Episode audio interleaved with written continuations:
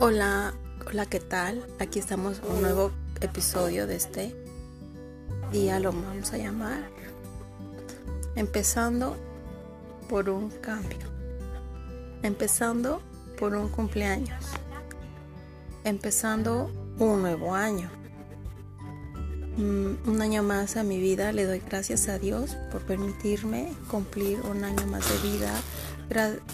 le doy gracias a Dios por permitirme tener mucha salud, paz, estabilidad emocional en mi vida. Ha sido un día fantástico, lleno de energía, recibí el año súper bien. Más que nada depende de uno mismo, cómo se quiera, cómo quiera llevar su día a día. Hoy en especial fue un día bonito, agradable, en compañía de mi familia.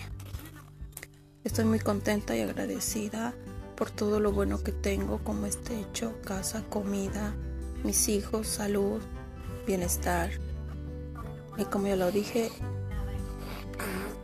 estado emocional bien.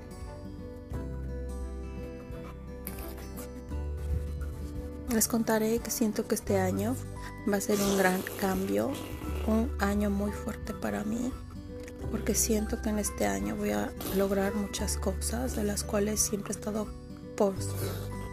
postergando y postergando y espero lograr todas mis metas. Dicen que es malo mm, siempre estar diciendo no tengo tiempo, no me da tiempo, no tengo el tiempo suficiente. Pero vamos a empezar por ese mal hábito que tenemos o que tengo. Bye.